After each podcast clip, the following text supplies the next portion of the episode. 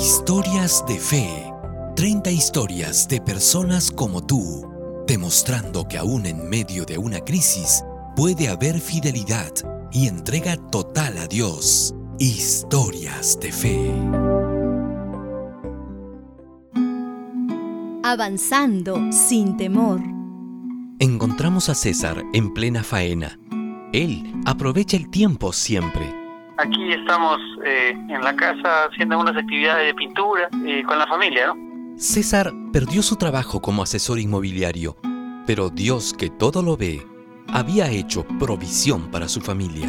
Bueno, este, normalmente trabajo asesor inmobiliario y Dios mediante, bueno, estos meses eh, estamos por el tema esto de la pandemia, eh, no me renovaron el contrato, pero Dios había proveído ya un pequeño negocio acá en mi casa, una pequeña librería como trabajador independiente. Ahora, él nos habla de su familia. Yo vivo en Nuevo Chimbote, en la ciudad de Nuevo Chimbote, la organización Paseo del Mar, y asisto a la iglesia de Buenos Aires. Actualmente estamos sirviendo aquí en la iglesia como primer anciano y de alguna manera siempre motivando a toda la iglesia, animando, apoyando todas las cosas eclesiásticas. ¿Cómo comenzó el año 2020 para César? ¿Qué venía con esta pandemia para él y su familia?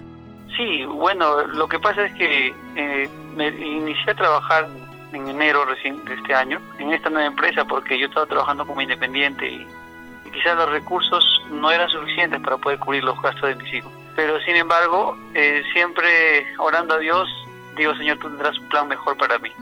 Y de alguna manera me permitió llegar a esta empresa, una inmobiliaria de inversiones Espino, en el cual este, desde el primer momento que llegué comencé a vender, ¿no? Comencé a vender y nosotros ganamos por comisiones. Y en febrero, fines de febrero, oramos con mi familia para, para ver que también mi esposa pueda trabajar, ¿no? De manera independiente.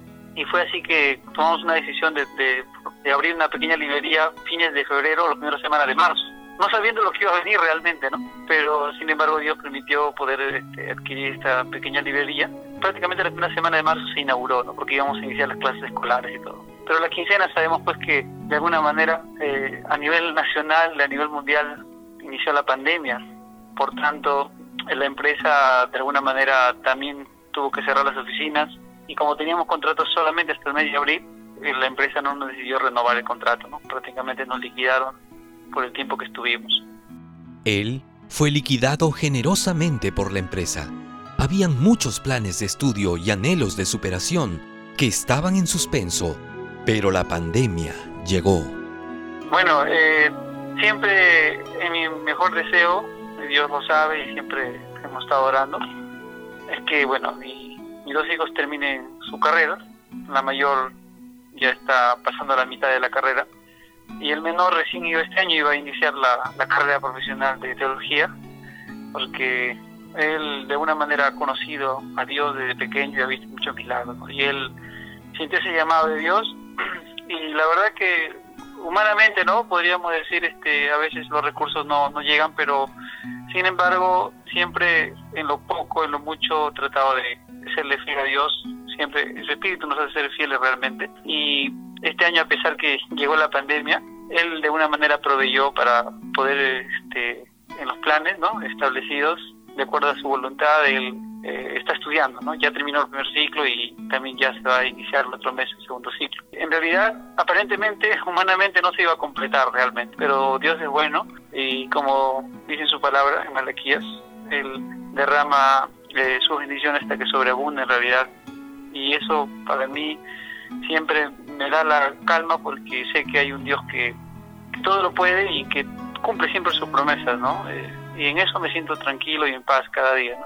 Jesús, te necesito. Pues Tal vez te preguntes, ¿cómo pueden salir airosas algunas personas cuando alrededor la mayoría entra en crisis? ¿Qué secreto hay detrás de una victoria? Lo primero que, hago siempre es, reconociendo a Dios en mi vida, es devolver el diezmo, ¿no? Devolver el diezmo y dar una ofrenda. y yo sé que cuando uno es fiel a Dios, eh, Señor, siempre lo que de alguna manera resta, traté de pagar los estudios de mis hijos, eh, el alimento, ¿no? Y también pude compartir con algunas personas en realidad. que, necesitaban, que no tenían literalmente nada. Este, y también en parte de lo que me había quedado, este, tenía un plan siempre de segundo piso, cerrar el techo de mi hijo, el cuarto de mi hijo y hacerlo un, como un mini departamento a mi hija. César Salinas es un ser humano con temores, miedos y problemas, como cualquiera de nosotros. La diferencia es que él pone todo en las manos de Dios.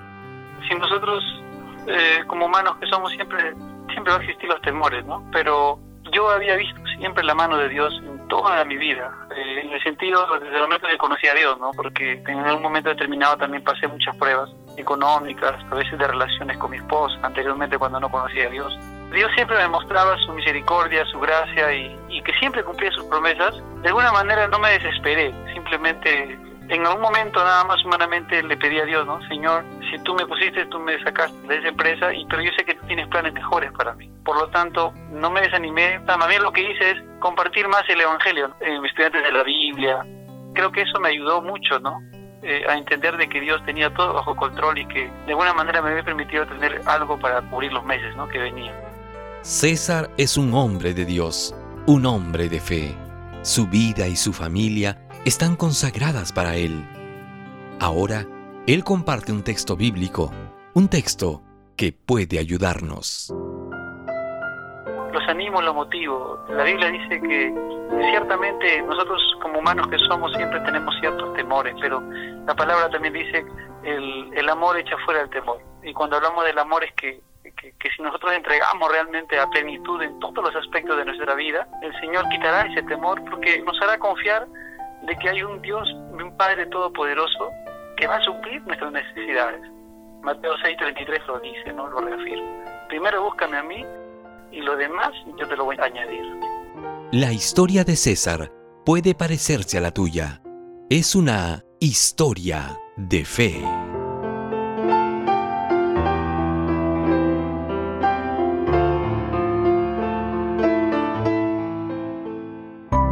Búscanos en las distintas plataformas digitales de podcast como Historias de Fe. Escríbenos a historiasdefe.adventistas.org. Este fue un mensaje de tus amigos adventistas.